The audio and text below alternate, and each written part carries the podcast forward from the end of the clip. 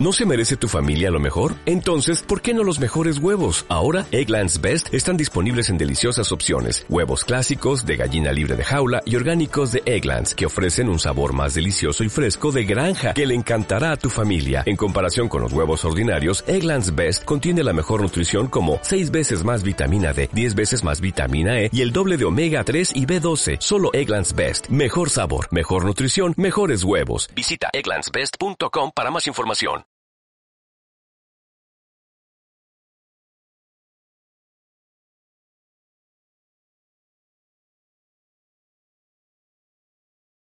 Hoy es uno de, sin duda, mis podcasts favoritos. Estoy un poco nervioso, no os lo voy a negar.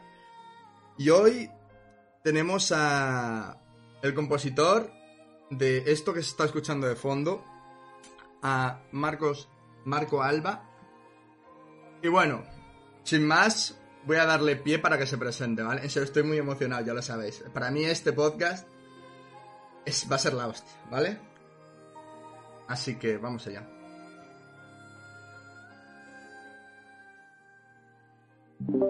Hola.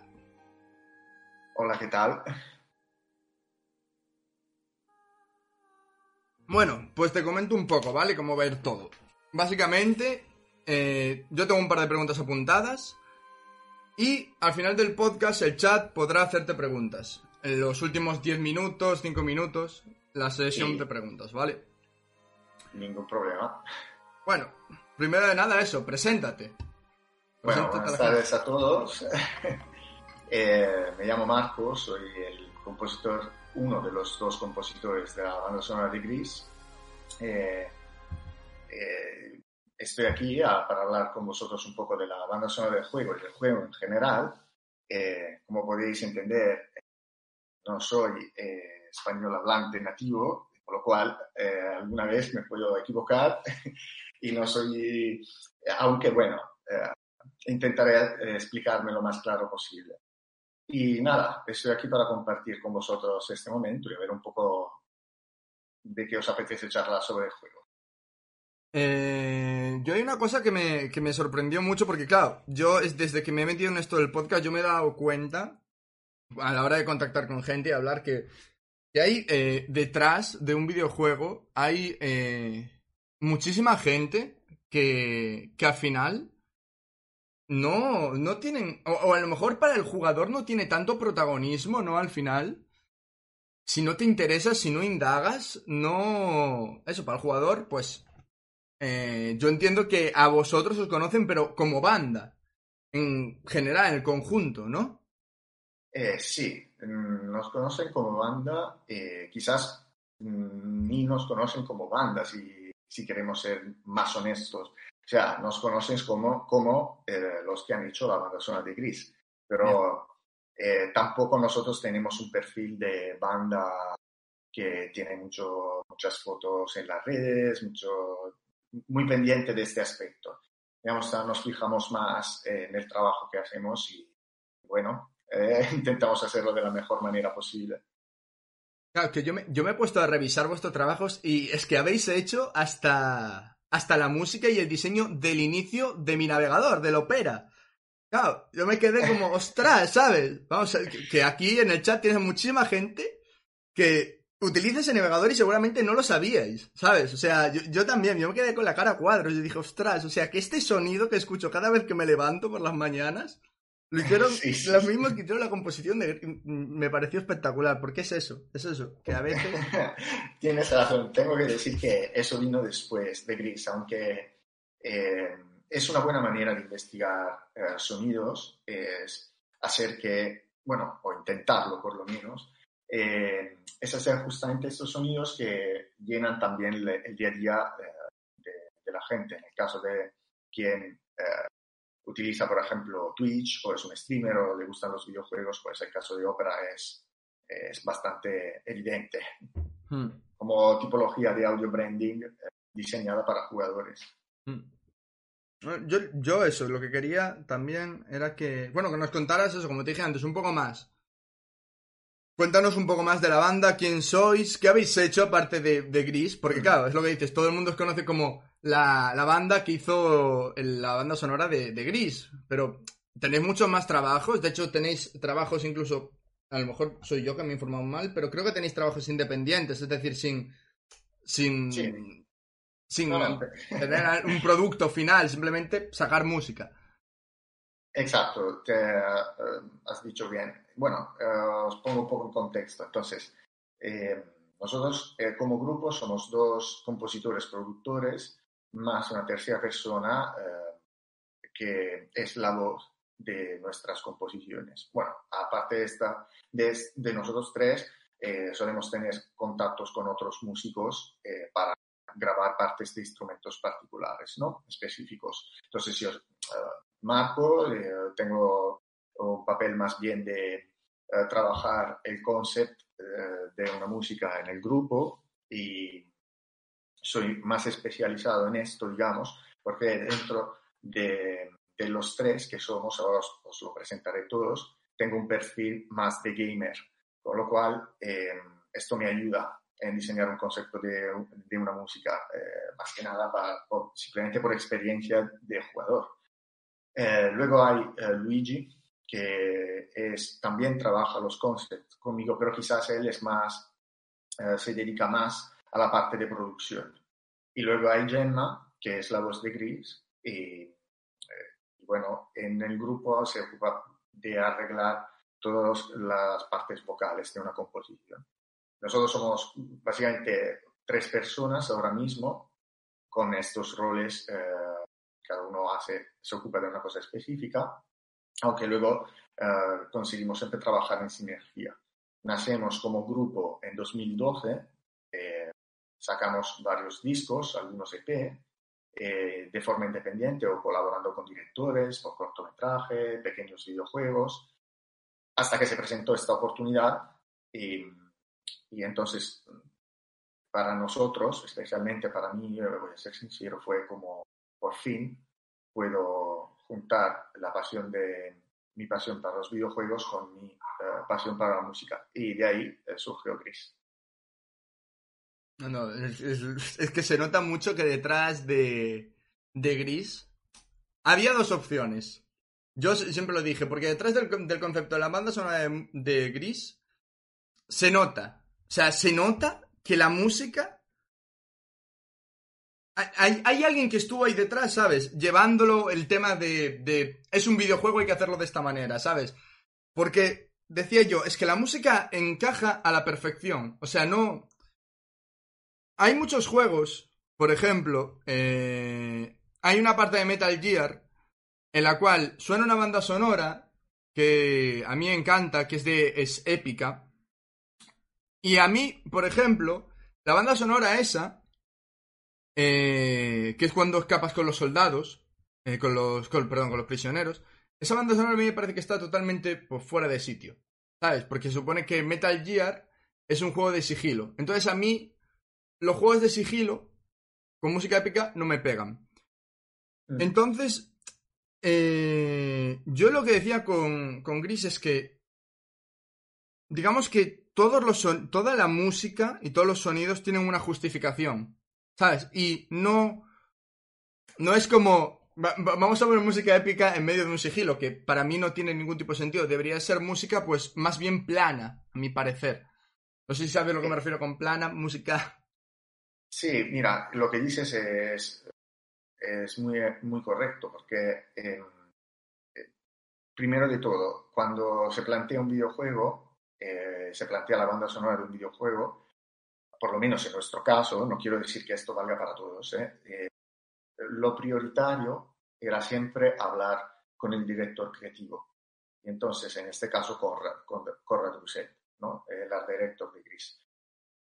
¿Por qué? Porque él puede tener una sensación, nosotros podemos tener otra sensación sobre el mismo, sobre la misma secuencia de juego, y ahí es donde eh, las dos visiones se encuentran para crear eh, una cosa que, un tema que haga proceder en paralelo eh, imágenes y bueno, lo que tú escuchas. sobre esto de que la música tenga que tener un papel casi didascálico a lo que se ve en pantalla, según qué juego, entonces lo que tú dices, si es un sigilo, no voy a meter épico, debería ser más suave, deberían proceder en paralelo. Eh, estoy de acuerdo, pero bueno, en el caso de algunos juegos también se, se opera un contraste. En el caso de Gris, este contraste se exaspera a nivel musical solo en algunos puntos concretos. Durante el resto del juego, la idea era no hacer lo que normalmente se hubiera hecho en un juego de este estilo. O sea que si, hay, si tengo muchos saltos, voy a meter mucha música. No. Entonces, por ejemplo, en, en, la, en el esquema de la, de la, cueva, en el nivel de la cueva, donde, mm. en el agua, se quería jugar con el, el bajar de tonalidad hacia unos tonos y hacia unos acordes que representaran esta oscuridad y esta bajada en la oscuridad. Entonces se, se, decidió, se apostó más bien por una música a nivel eh, técnico más calmada, pero mucho más, eh, eh, por ahora utilizar este término, dibujada sobre el, lo que eran las la que yo llamo siempre pinturas. Yo las llamo pinturas, porque antes de ver el juego animado vi las pinturas. Entonces, para, mí, para nosotros fue como meter música sobre una galería de arte. Entonces tú no vas a un museo y, te exasperan llenándote de música. Te uh, ponen en el contexto. No sé si me he explicado bien. Sí, es complejo de, de, es un concepto complejo que tú has introducido muy bien, creo, ¿no? Porque has, has, utilizado un ejemplo muy concreto y práctico para entender lo de que vamos a hablar. Pero que no es el caso de Gris, porque justamente Gris no es el caso de Metal Gear, es un juego donde todo se ha estudiado con, con mucha antelación. Y, sobre todo no se ha estudiado inmediatamente con el gameplay delante. Se ha creado el concept a raíz de unas pinturas mm. y que no se mueven. A lo que, lo que te referías, la escena de la cueva, esa escena es preciosa. Me parece una de las escenas más bonitas de Gris. O sea, cuando te persigue, es que no me, es una morena lo que te persigue por la cueva del agua, si me lo recuerdo. El bicho, digamos, es como una anguila, ¿no? Que, sí. que es esta. Esa parte es súper bonita. Y, y, y, y, espera, que, que reviso el, el, apun, el, la chuleta, ¿no? A mí lo que me, lo que, lo que más me llama la atención es porque yo cuando el primer contacto que tuve con el título fue con un amigo hace cosa de dos años que me presentó el tráiler, el primer tráiler que hace cosas, es que no sé si fue el primer tráiler, no lo recuerdo, pero mm, recuerdo que me, me contaba y decía, el juego trata sobre la depresión. Habría, después en internet se abrieron millones de hipótesis que decían, el juego trata sobre la depresión. Otros decían que se trataba de la ansiedad y no de la depresión. Y nada, quería ver tu, tu punto de vista. ¿De qué crees que trata Gris? O sea, esa búsqueda que supuestamente dice la gente, no, es la depresión porque se va a lo más hondo de sus pensamientos, ese descenso, ¿no? A donde está la morena y tal. Y después, pues como que se ve cuando, conforme la estatua se va em, reconstruyendo, pues como que es como que vuelve a ser esa persona y como que eso, supera eso que le haya pasado al, personaje. Yo, yo siempre he estado muy escéptico porque nunca sabía muy bien. O a lo mejor di, no, no, lo hicimos así porque, ¿sabes? Sin pensar en. en nada. Eh, bueno, eh, esto es un discurso bien largo, pero si lo queremos resumir, digamos que eh, cada uno en gris puede ver el significado que más cercano así, ¿no? O sea, evidentemente un plano de lectura psicológico es innegable, pero si yo te tuviera que dar mi, mi respuesta personal, mi interpretación personal, yo te diría que eh, sería la frase, eh, la belleza nos salvará. La belleza. O sea, nos va a salvar a todos. Mm. En el sentido que Gris, en un entorno de videojuegos eh, donde hay mucha acción, mucha pelea, mucho contraste, pone en resalto la belleza. Entonces, eh, es innegable que la belleza te produce un, una cierta, un cierto bienestar. Cuando tú ves algo muy bello, que puede ser un animal, un edificio, una obra de arte, eh, cualquier un plato, un plato que vas a comer, antes de comerlo lo ves bonito y te gusta, ¿no? Ya te, esto produce un bienestar. Para mí gris es esto. sobre la interpretación, entonces para mí es un himno a la belleza, hecho por una persona que sabe la belleza que es a nivel estético, artístico. Entonces, a nivel de interpretación, he escuchado de todo, de la perdida, la depresión, eh, cinco fases del duelo. Esto es algo que tampoco nosotros, como, como compositores, sabemos, porque la única persona que podría contestar a esta pregunta es Conrad y nunca nos ha dicho cuál es al final el verdadero mm. sentido del... Pero es también lo que hace que Gris sea un, un, juego bonito, porque nadie sabe de verdad qué pasa en Ico, qué pasa en Shadow Colossus, qué pasa en The Last Guardian, qué pasa en muchos juegos, qué ha pasado en Journey, no lo sabe nadie, bien, bien, o qué pasa en Inside, en Limbo, etcétera, etcétera. Limbo jugazo también. se tiene que aceptar como decisión artística del director que podía eh, haber cerrado el juego de mil maneras y ha decidido que fuera así. Como una, como al final, te digo, una pintura, eh, pensamos a la más famosa, ¿no? La Gioconda, mantiene un misterio durante su eternidad. Ahora no quiero comparar las dos cosas, evidentemente, o sea, una cosa de Leonardo da Vinci, una cosa, aunque se puedan crear paralelismos estéticos entre un videojuego y una obra de arte, se ha hablado mucho, no me quiero meter en esto, obviamente, porque no tengo los recursos como para hablar bien de este argumento. Pero bueno, la idea de Gris es crear belleza en el videojuego. Y yo creo que por lo menos en esto han logrado meter todos de acuerdo, independientemente de la interpretación. Mm. No, sin duda. O sea, es otra cosa no, pero Belleza Gris es, es un juego en el cual te podrías quedar embobado en todos los sentidos, en eso. Mira, mira te voy a decir una cosa que no he tenido nunca la posibilidad de, de comentar, mm. eh, y sin hacer eventuales spoilers, pero la, la hablaremos a gente, quizás está escuchando y no ha jugado. Digamos que la escena final del juego, para mí, es lo que marca la, a nivel emocional todo.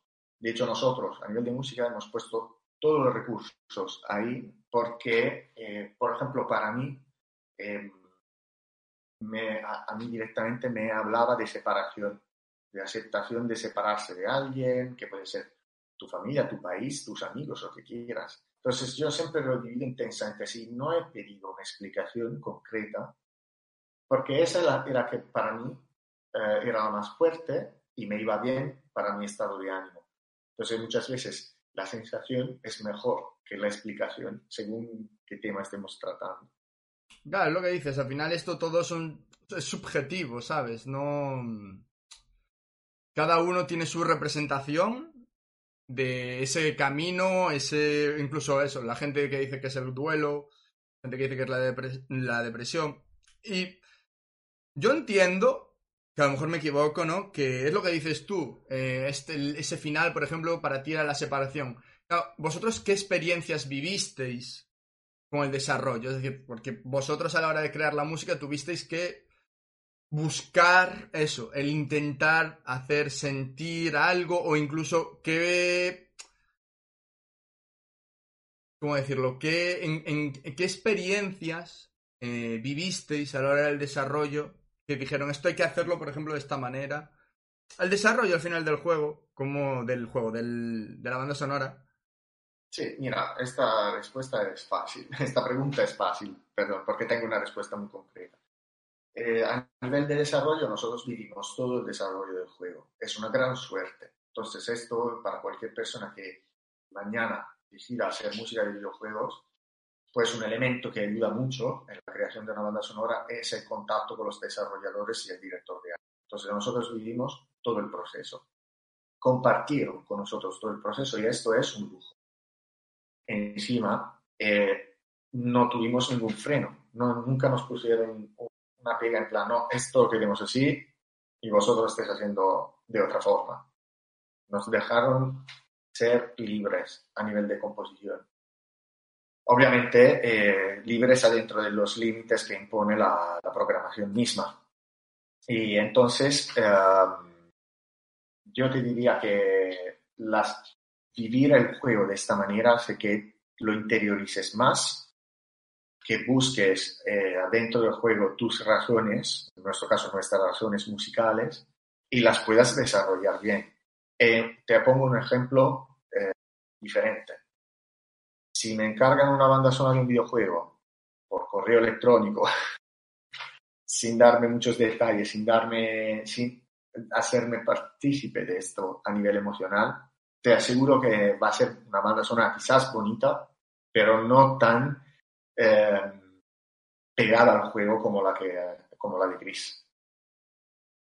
Sí, exacto, exacto. Estoy bastante de acuerdo. entiendo lo que dices. Entiendo lo que dices porque es eso. No te, al no implicarte emocionalmente, no sabes muy bien cómo, digamos, poner, por dónde meter la música, qué instrumentos van bien con cada momento. O, bueno, eso que dices también es... Sobre, sobre lo de los instrumentos, por ejemplo, ahí sí que se hizo un trabajo de investigación eh, para, más que nada, para amplificar la, la sensación en, en, pantalla. Hay una escena muy, muy clara que para entender esto, que es, por ejemplo, la parte del desierto, con, con, con el viento, donde hemos jugado con un contrato, donde tú, a no ser que no te esperarías nunca un órgano sonando ahí. El órgano te lo puedes esperar en Castlevania, pero no te lo esperas en el desierto, un órgano de iglesia, con, en gris. Pero se eligió así porque, eh, que quieras o no el órgano, cuando, cuando está utilizado en arpegio, siempre da una sensación mm, de tensión, de, de angustia.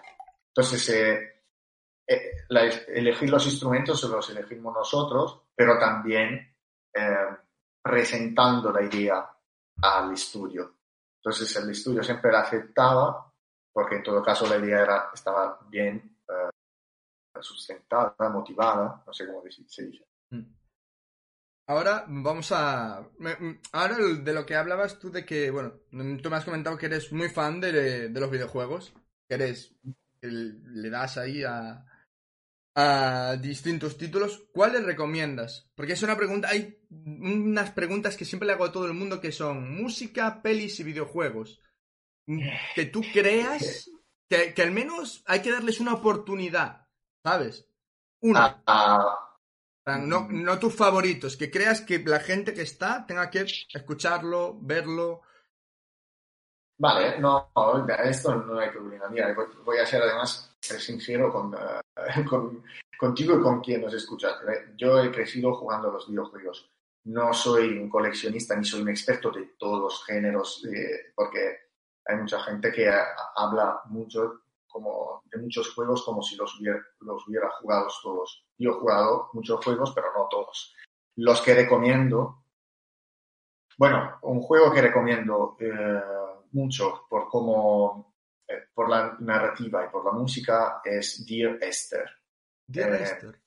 Mm, la música está hecha por Jessica Curry, Curry se escribe, y es como un Walk Simulator, pero mm, está muy bien para los que quieran leer o escuchar una historia interactiva escuchando una banda sonora brutal.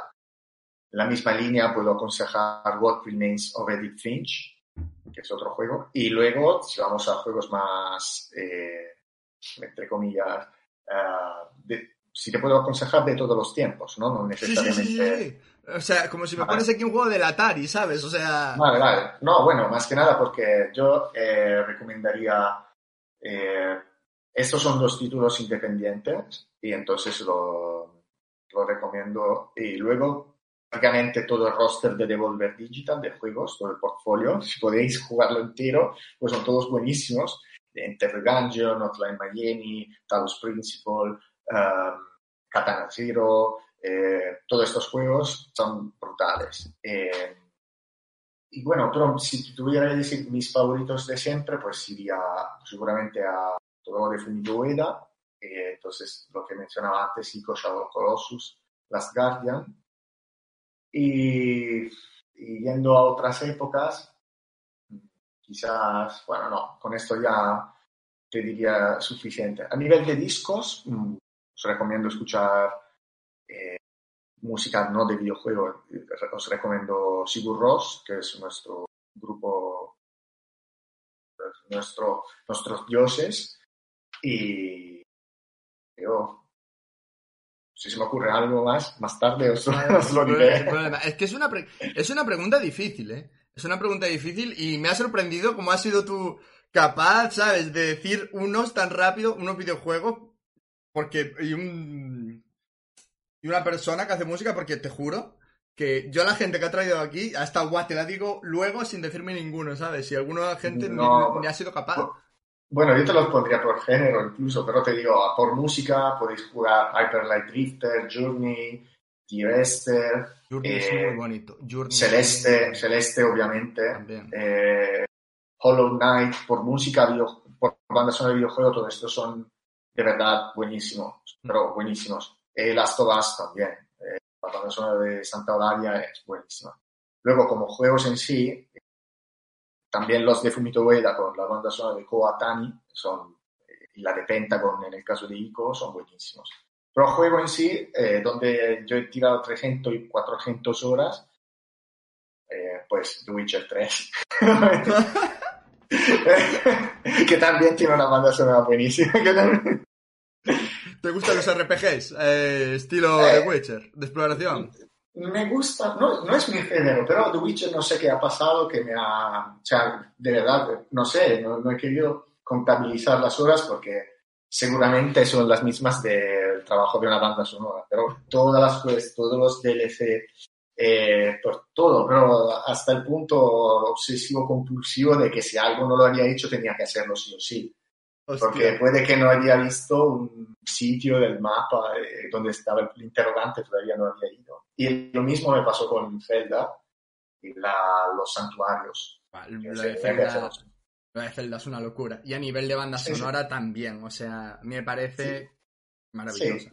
Mira, la banda sonora de Zelda quizás es la, una que os puedo decir que hemos eh, analizado bien en profundidad, porque para mí el Breath of the Wild es em, el, ese piano que se escucha de vez en cuando, es como un, viento que pasa por ahí y, te, te, despierta, ¿no? Eh, es una buena manera de hacer banda sonora, quizá que pide también un poco de eh, valentía, porque en un RPG eh, te gustaría siempre tener un cello ahí sonando un poco oscuro por la noche y, no, tres notas de piano, así. En cambio, bueno, para mí ha funcionado muy bien. Hay una, una canción que yo siempre pongo de, de referente en of the Wild que a mí me flipa, que es cuando, cuando subes al castillo de Ganon, que se escuchan no me acuerdo qué era ahora. Me recuerdo un era el piano y el violín. En plan, a, lo mejor me estoy mm. confundiendo. Pero, y, entonces, según lo que decían, cierta comunidad que analizó esa canción decían que representaba la dualidad, ¿no? El hecho de Ganon, por un lado, que sería el piano, y Link, por otro, el héroe. El violín, pues, que era como una pelea entre el piano y el violín que representaría esa dualidad, ¿no? Ese, puede ser, puede ser perfectamente, puede ser perfectamente. Hay muchos eh, trabajos de esta tipología y donde se asigna un instrumento un rol específico. Eh, bueno, esto sobre todo a partir de la... Es un, algo ya más reciente, pero sí, sí, se puede utilizar. En nuestro caso, por ejemplo, de Chris, más que un instrumento, que en todo caso sí que que hemos hecho un razonamiento parecido, pero no tan bestia como Zelda, eh, son acordes. En nuestro caso son más secuencias de acordes y, y riff, o sea, motivos musicales eh, que hemos, eh, digamos, metido en contraposición uno con otro. Pues ya, yo, te, yo te digo, aparte de videojuegos, ya has comentado música, pelis. Películas. ¿Cuáles mm. crees tú que, que hay que ver o probar? hay que experimentarla. Aunque sea la primer, los primeros 20 minutos. ¿Sabes? Después si eso ya no me gusta, me pongo a, otra cosa. Eh, sí, mira, como película muy experimental, muy, muy experimental, que pero yo no creo que te quedas con los 20 minutos, te la vas a ver entera, yo creo, una vez que empieza aconsejaría a Holy Motors, sea, motores sagrados, Holy Motors en inglés. Y que es una peli francesa, bastante rara. Y luego, todo lo que ha hecho Lynch también, eh, todo lo que ha hecho Fincher y todo lo que ha hecho Nolan también. Eh, recomendaría otra película un poco rara, eh, recomendaría Ocho y medio de Fellini. Son películas un poco más así, pero son más experimentales, si no son cosas que encontrarías cada día. Y una que he visto ayer, muy culpable de haber visto solo ayer, es una peli japonesa que se llama Rashomon. Rashomon. es una de, Rashomon. Rashomon. Mm, que es una de las primeras que hizo Kurosawa. Eh, me ha gustado mucho. El, cine japonés, a mí, bueno, cine japonés no, cine asiático, a mí me gusta mucho. No sé por qué, sobre todo, de que yo soy muy fan del, del género de, de, terror, de las mm. películas, y, y, en Asia hacen unas películas de terror que me parecen espectaculares. O sea, son, en plan, comparado a Occidente, están años luz en temas de películas de terror. Por ejemplo, Yuon es el ejemplo que mucha gente conoce, ¿no? O... A ver, eh, hay una peli que vi yo hace poco que se llama Eve, Even, Evening, que también es de terror, que es otra película también impresionante. Es de... Yo no me acuerdo. Irlande... No, irlandesa no. Em, bueno, no me acuerdo. Era asiática. Básicamente. Y eso, eh, me parecen, la, el cine japonés me parece espectacular. Sí, bueno, repito, no soy un experto, son películas que he visto, eh, me gusta el cine, pero digamos que como películas experimentales que uno debería probar, eh, os doy más bien películas que parecen sueños, son, tienen un punto onírico muy, muy fuerte, no necesitas entenderlas, más bien te llevan a otro estado de, mientras las ves y esto para mí es interesante. Eh, luego hay películas más, digamos, tradicionales, como puede ser 1917, Guerra, que salió hace poco, que quizás también puede gustar, son más con un principio y un fin. Eh, pero bueno, esto, estas son. Lo que, lo que decías tú antes al principio de que en Gris, cuando Gris es eh, como una oda a la belleza, ¿no? En una época en la que eso, estamos, pues digamos, rodeados de al final el mismo, mismo género de videojuegos, el mismo formato, reciclado, reciclado, reciclado, porque seamos sinceros, o sea, ahora mismo el, género más reciclado de videojuego es acción, shooter y cosas rápidas, sobre todo. Juegos que juegas 10 minutos y otra cosa, ¿no? Eh, yo siempre me he dado cuenta, yo que soy una persona que ha, como decías tú antes, no he jugado todos los videojuegos, ojalá ya me gustaría, pero he jugado muchos títulos, he pasado muchas horas de mi vida dedicadas a los videojuegos y, en parte también a, estudiarlos, a intentar estudiarlos entre comillas, porque yo estudié desarrollo de videojuegos y, pues digamos que siempre me ha... Eh, esto, el tema de los videojuegos siempre me ha llamado mucho. Pero yo siempre me he dado cuenta de que los juegos estilo gris, ¿no? Se crecen, pero os crecéis muchísimo, tanto en, porque sois como un aire fresco en medio de, eso, de un desierto, ¿no? Porque al final todo es lo mismo y viene, eh, pues en este caso fue Gris o en su día fue Minecraft, por ejemplo, un desarrollo indie también, o Final Fantasy Freddy's, y de repente pues explota. Porque es que, claro, son mecánicas o en, en este caso Gris explota muchísimo el hecho de las emociones, como tú me decías antes. Y, eso, y explota porque no hay nada en el sector que se le parezca. Es eso, no hay innovador. Mira, también te, diré esto. Bueno, esta es una opinión mía, eh, puede, puede, que me equivoque. Eh, yo creo que también eh, en un mercado, los últimos años el mercado de los videojuegos se ha caracterizado por tener juegos de un mínimo, mínimo de 50 horas. Entonces quizás eh, también la gente, los jugadores, necesitan un intervalo entre un Red Dead Redemption 2 y un Last of Us 2. Entonces, o entre Cyberpunk y otro. Entonces se necesitan juegos que no sean una, que no te hipotequen todas las horas que tienes libre a no ser que tú eh, tengas muchas horas tengas que hacer mucho streaming o simplemente, no sé, por otra razón. Entonces, a no ser que estés jugando un juego servicio como Fortnite, que es infinito, no tiene, es una caja de juego infinita, yo he hecho de menos, habiendo vivido también épocas de PS1, eh, Super NES, NES, juegos eh, que duran, no sé, 15, 5, 6, porque, porque al final los necesito, porque si no jugaría en un año, no sé, 5 juegos, pero también habré probado 5 experiencias. cambio, haber jugado, imagínate, en un año, haber podido jugar Talos Principle, Journey, Celeste, bueno, me lo invento, ¿eh? Y Gris, he jugado más cosas, he tenido más visiones. Incluso si son todos platforms, pues he tenido seis visiones de plataformas diferentes. ¿No? Lo que dices tú. O jugar Doom, luego Shadow Warrior y luego, qué sé, otro Call of Duty. Sí, la mecánica es la misma, puede variar uh, pequeños aspectos, pero son juegos que te piden muchas horas.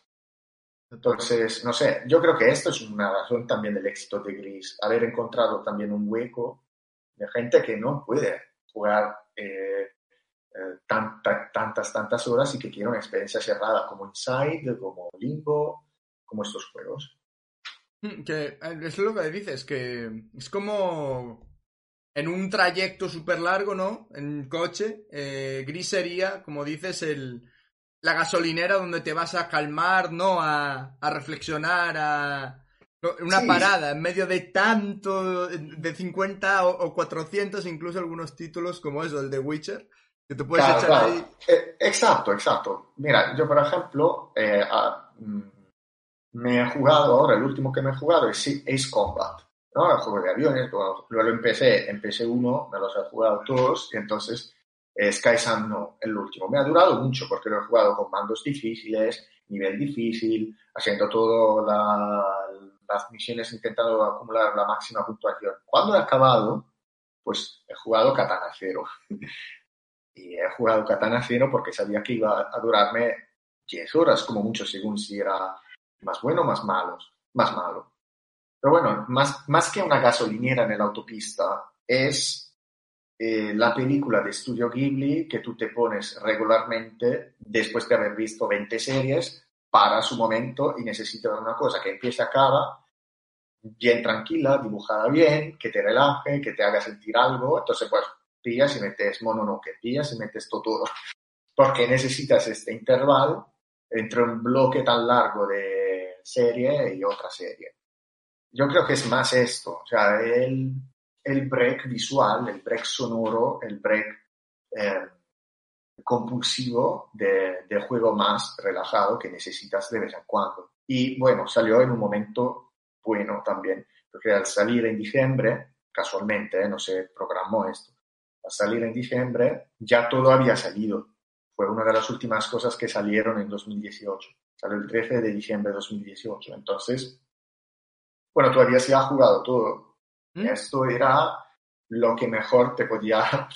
Yo porque lo he vivido desde el minuto uno, pero hubiera sido muy contento de no haberlo hecho para poder jugar en Navidad sin saber qué era. Como jugador, que me cae un juego así en Navidad, al último, las últimas semanas de diciembre, pues... ¿Cómo, cómo te eh, gustaría, no, el eso? Es borrar todo para poder disfrutarlo desde, sí, sí, tener, tener este boli de Men in Black, eh, que me borren la memoria una semana, que me lo dejen jugar y luego me vuelvan a, dar los recuerdos. Sí, sí. Sí, porque es lo que dices, al final lo sentimos de, de, distinta manera cuando no conocemos nada, ¿no? Cuando no nos hemos empapado absolutamente de nada. Porque eso hace muchos años, ahora ya no tanto porque todo está tan globalizado, pero eso, hace muchos años tú decías, me gusta este juego por la portada ¿Sabes? Sí, sí. o porque ha pillado nueve. En alguna reseña le han dado una puntuación muy alta. Y, y cruza los dedos para que, para que sea bueno. Pero tú justo antes decías que crees que los juegos cada vez son más largos. Pues yo, a mí me da la sensación que es al revés. Que es como, a lo mejor es por cómo se hacen los juegos más que por las horas que se le pueden echar. Pero a mí me da la sensación que exceptuando Zelda Breath of the Wild, The Witcher, ciertos juegos, ¿no? La tendencia es a dar algo rápido al usuario. En plan, dar algo rápido, algo que dure poco, y se acabó. Sí, puede, puede ser, ¿eh? La sensación mía es que los juegos más grandes, ¿no? O sea, evidentemente los AAA, eh, necesitan, eh, ¿cómo puedo decir?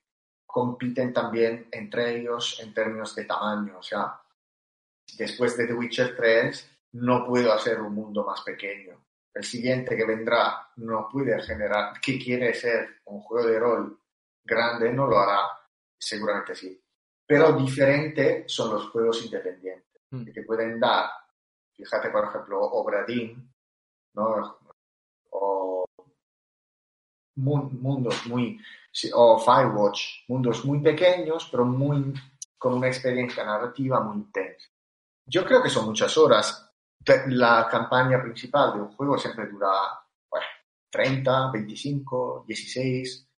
Pero si tú quieres God of War, puedes ampliarlo con niveles de dificultad y las Valkyrias y todo esto hasta quieras. Entonces, eh, depende, depende. Yo creo que son largos los juegos y, y, y esto conlleva también eh, todos unos mecanismos de producción que hacen que el, desarrollo sea más largo, más gente, más costoso y, complejo. En cambio, los juegos independientes mantienen una, digamos, una duración más humana también porque eh, no, se puede competir por presupuesto con, con publishers tan grandes o eh, desarrolladores tan grandes. Entonces apuestas por la originalidad del producto, que para mí, pero, se necesita ahora mismo. Sí, es lo que dices, ese lado, digamos, más humano, como dices, ¿no? De, de, de- del videojuego. Había una cosa que has dicho que me ha parecido muy interesante, que es el tema de los selectores de dificultad, porque claro, yo antes, cuando jugábamos a un videojuego, estábamos acostumbrados a, yo que sé, por ejemplo, cuando salió el Final Fantasy VII, ¿vale? El título ese le podías echar tropecientas horas, pero no, no por el hecho de que el juego durara mucho, sino porque el título estaba hecho para perderte por falta de información, como ahora en las redes, por desgracia, pues digamos que también a la hora de, de, de mm, cómo jugar a un juego nos han cambiado, ¿no? Ahora somos como más, vamos a de punto A a punto B, ¿no? Y, y nos da igual lo que haya eh, por el camino, es como nos importa más el final que toda la trayectoria, ¿no? Y es algo que yo creo que, que, que los videojuegos hacen muy mal porque es como, pásate el juego y ya está. Que es lo que le suele pasar también a las industrias cuando, cuando se, digamos, se empiezan a generar mucho dinero. Por ejemplo, en la industria de la música, ¿sabes? Los chavales lo que quieren, bueno, los chavales, la, la gente, no toda, pero un gran número de gente quiere escuchar un disco y pasar al siguiente. Eh, ver una peli y no se paran a escuchar, digamos, a, a reflexionar sobre... Mucha gente no se para esto, yo creo. Mm, Mira, si sobre este argumento también se puede hablar mucho. Yo creo lo siguiente. Yo creo que muchos juegos que tienen una... eh, vamos por orden, ¿no? Primero, empezamos por los niveles de dificultad, si quieres. Mm. Eh, por ejemplo, pillamos el ejemplo más, eh, más no moderno, más reciente, eh, Sekiro. ¿no? O sea, he jugado Sekiro, he acabado Sekiro, súper contento, y me ha gustado, obviamente con graves daños para mi mando de la Play, eh, pero bueno, lo he acabado, ¿no? Y claro, hay juegos y, y donde la dificultad, si la tocas un poco, ya te has cargado el juego. Y, por ejemplo, Gris, si le subes la dificultad, ya te estás cargando el juego. Entonces, hay que, ahí es donde se ve eh, la capacidad de un director. Entonces, eh, Miyazaki sabe muy bien que si se carga la dificultad de su juego, ya no tiene un juego, porque la gracia de Sekiro está en la que uno lo puede encontrar más difícil, más fácil, comparado con Dark Souls, todo lo que queramos, no me, no me meto en esto. Pero bueno, es un elemento fundamental de design. Y lo mismo en Gris. Sobre la, los, la gente que no para. Eh, esto no te sabría decir porque yo ya mm, eh, no, no, no, consigo últimamente tener como una imagen bien definida de lo que hace la gente, tanto como poder decir es así. Pero lo que sí, los, mm, los, ¿cómo decir? los que crean las historias de videojuegos, ¿no? los designers de la narrativa, la queja que tienen es que los jugadores no llegan al final de la historia. Pero esto, para mí, en muchos juegos, depende del hecho que, es opinión personal, ¿eh? como hay muchas quests secundarias y cosas para llenar el tiempo, se genera un ambiente dispersivo que, si no eres muy fan del juego, quizás te hace perder. Entonces, si no soy muy fan uh, de The Witcher, quizás adentro de todo esto que tengo por hacer, me encuentre un poco perdido y no sepa bien qué hacer. Y esto me puede alejar de las ganas de jugar. Porque tienes que leer mucho, saber mucho, haber jugado otros RPG para ir muy rápido. En cambio, los juegos que entran directos, como Gris, como Celeste, como tantos, no tienen este problema, porque te meten ahí y te piden de ir eh, a saco. Y lo mismo hace Sekiro no te pide de explorar relativamente, pero no te hace perder, te marca una senda y bueno, a ti está llegar del punto A al punto B vivo. es otra cosa luego saber llegar. Eh, pero bueno, creo que es este el problema. Si me quieres contar una historia, cuéntame la historia, pero no me llenes la historia de publicidad. Como ver una película llena de distracciones. Yo veo mejor las películas desde que existen servicios de pago que no me interrumpen cada dos por tres. Lo mismo quizás pasa en algunos videojuegos donde lo que mola de verdad es que si me estás contando algo, manténme enganchado en la historia. Y ya, bueno, Last of Us, God of se ve esto en algunos juegos que han entendido mejor cómo dirigir la atención del jugador, bien o mal, te puede gustar más o menos, pero vehicular la atención hacia la historia se puede hacer mejor, porque el, videojuego siempre tiene esta aspiración, se siente siempre un arte menor, tiene este complejo, la industria, de ser inferior al cine. Pero si quieres llegar al cine de verdad, hay que jugar con las mismas reglas y contar una historia bien. Esto es el gap que te queda. Pero algunos juegos ya lo hacen, yo creo, y muy bien.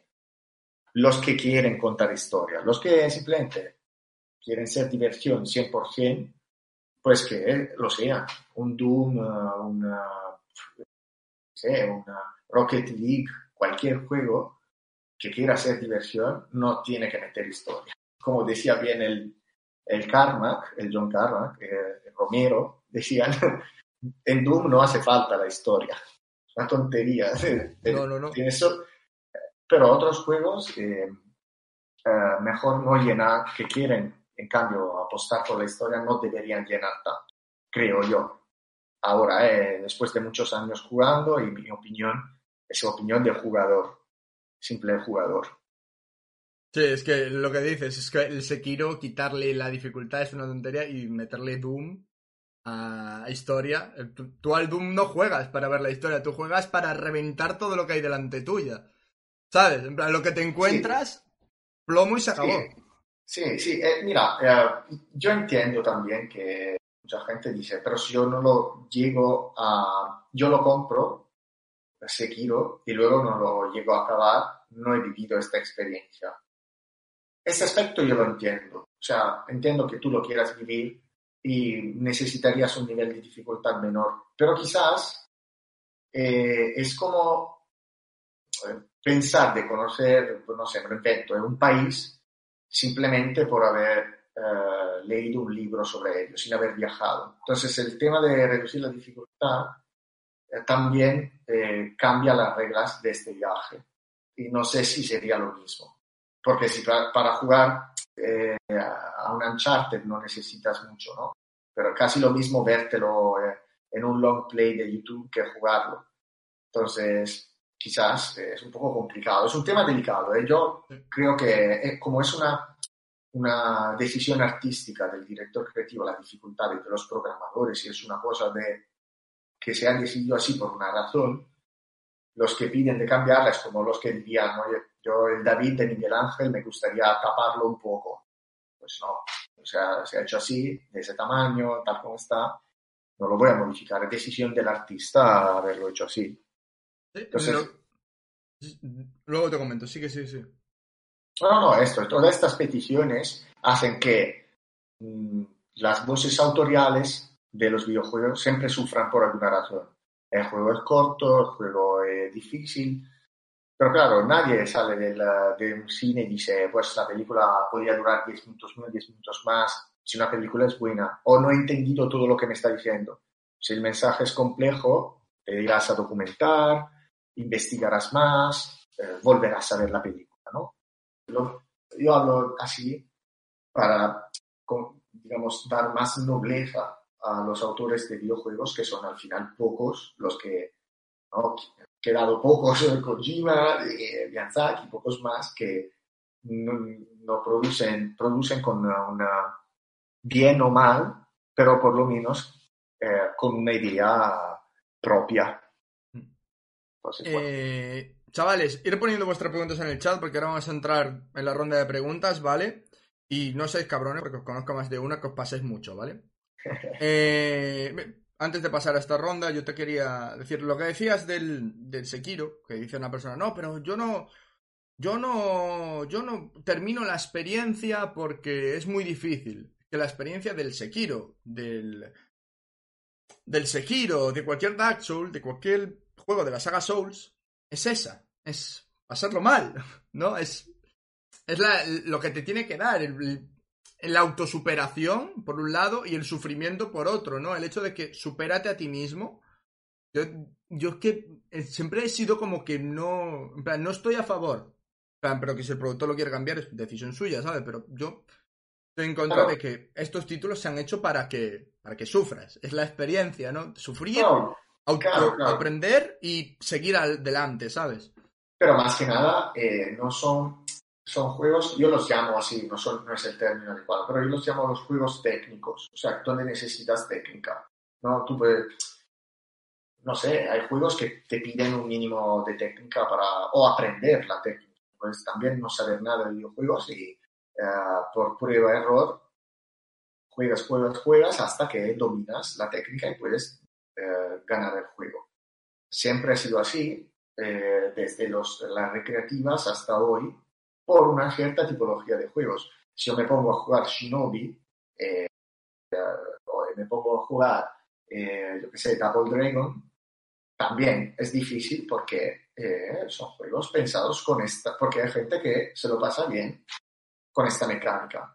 Pero no se puede siempre hacer contento a todo el mundo cuando sale un videojuego, que tenga mundo abierto, que sea mil finales, eh, para que todo tenga un final diferente, que dure las horas que uno quiera, que esté doblado en todos los idiomas. O sea, se puede, pero también alguna vez aceptar la, la visión de un, de un director creativo va bien, de un game director va bien. Eh, bueno, para terminar, tengo una pregunta de, del equipo de redacción de Nintendo Leaks, de, que es bueno, la página que te comenté antes en el grupo en el que estamos. Y básicamente eso, mis compañeros, los que te comentaba antes que consideramos que Gris era una experiencia, decíamos, estuvimos charlando de, de Gris, decíamos, se podría, pusimos esa pregunta en el aire, decíamos, ¿se podría hacer una secuela de Gris? Y había gente que decía, yo, yo era por ejemplo, decía, no se puede hacer una secuela de Gris. O sea, algo del mismo, aunque sea una secuela espiritual, ¿vale? No se puede. Gris es Gris y yo creo que, no se puede hacer una secuela, o al menos sería como reinventar la rueda, ¿sabes? En plan, esto ya está. Seguir, creo que seguir más con el juego es tontería. No sé tú qué opinas de esto.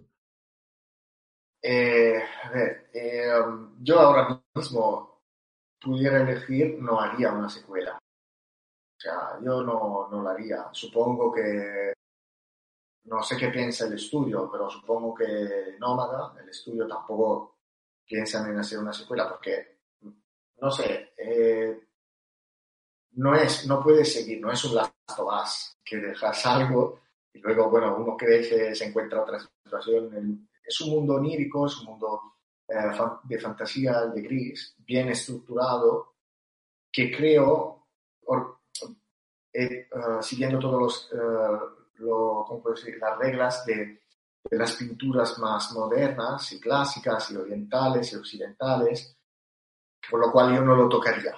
Sería tocarle un poco la magia que tiene. Yo no lo tocaría, no haría otro, eh, sinceramente. Vale, pues te voy a leer las preguntas del chat, ¿vale? Sí, y básicamente hay una, una pregunta que dice, si, bueno, que cómo viviste vosotros los Game Awards, es decir, si os llegó algo de, de bueno, Gris ha sido considerado, que, había sido mejor juego en diseño del año que yo se lo dije a un amigo, le dije, le, tendría que haber ganado el de la banda sonora, yo se lo dije. Ya. Ese mismo día le dije, el de la banda sonora se tendría que Mira, la banda sonora, bueno, vamos por orden. La banda sonora tuve la suerte de estar entre los BAFTA, los cinco bandas sonoras mejores del año ese año, bueno, 2018, 2019 creo. El tema es que competíamos con God of War, entonces era un poco complicado porque yo mismo tengo la banda sonora de God of War, es una de mis favoritas, con lo cual dije, bueno, eh, he perdido, pero bien, he perdido bien, o sea, hacía falta eh, eh, el dios de la guerra para, para, para entre comillas, matarnos ¿no? musicalmente. Pero no, bueno, aparte la broma, era merecidísima la zona de God of War. Y, hombre, pero un honor competir con él. Sobre los Game Awards, eh, bueno, el Gris ganó dos premios importantes. Uno el Game Awards a nivel internacional. A nivel nacional ganó bastante premios. Sí. Eh, fue, el premio fue Games for Change, creo, eh, porque como juego es innovador. Eh, y bueno, fue todo una emoción para todos, incluso todos, todos, ¿eh?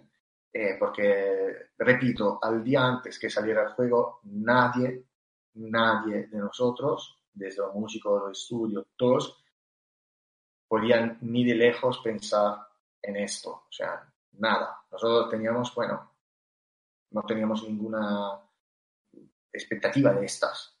Y el otro, el otro premio que se ganó, eh, que lo eh, ganó el Adrián, el diseñador, el animador de Gris, el Laney Awards, que es un premio que otorgan a la mejor animación mundial. ¿Sabes? Esto se hace también en América, en Estados Unidos.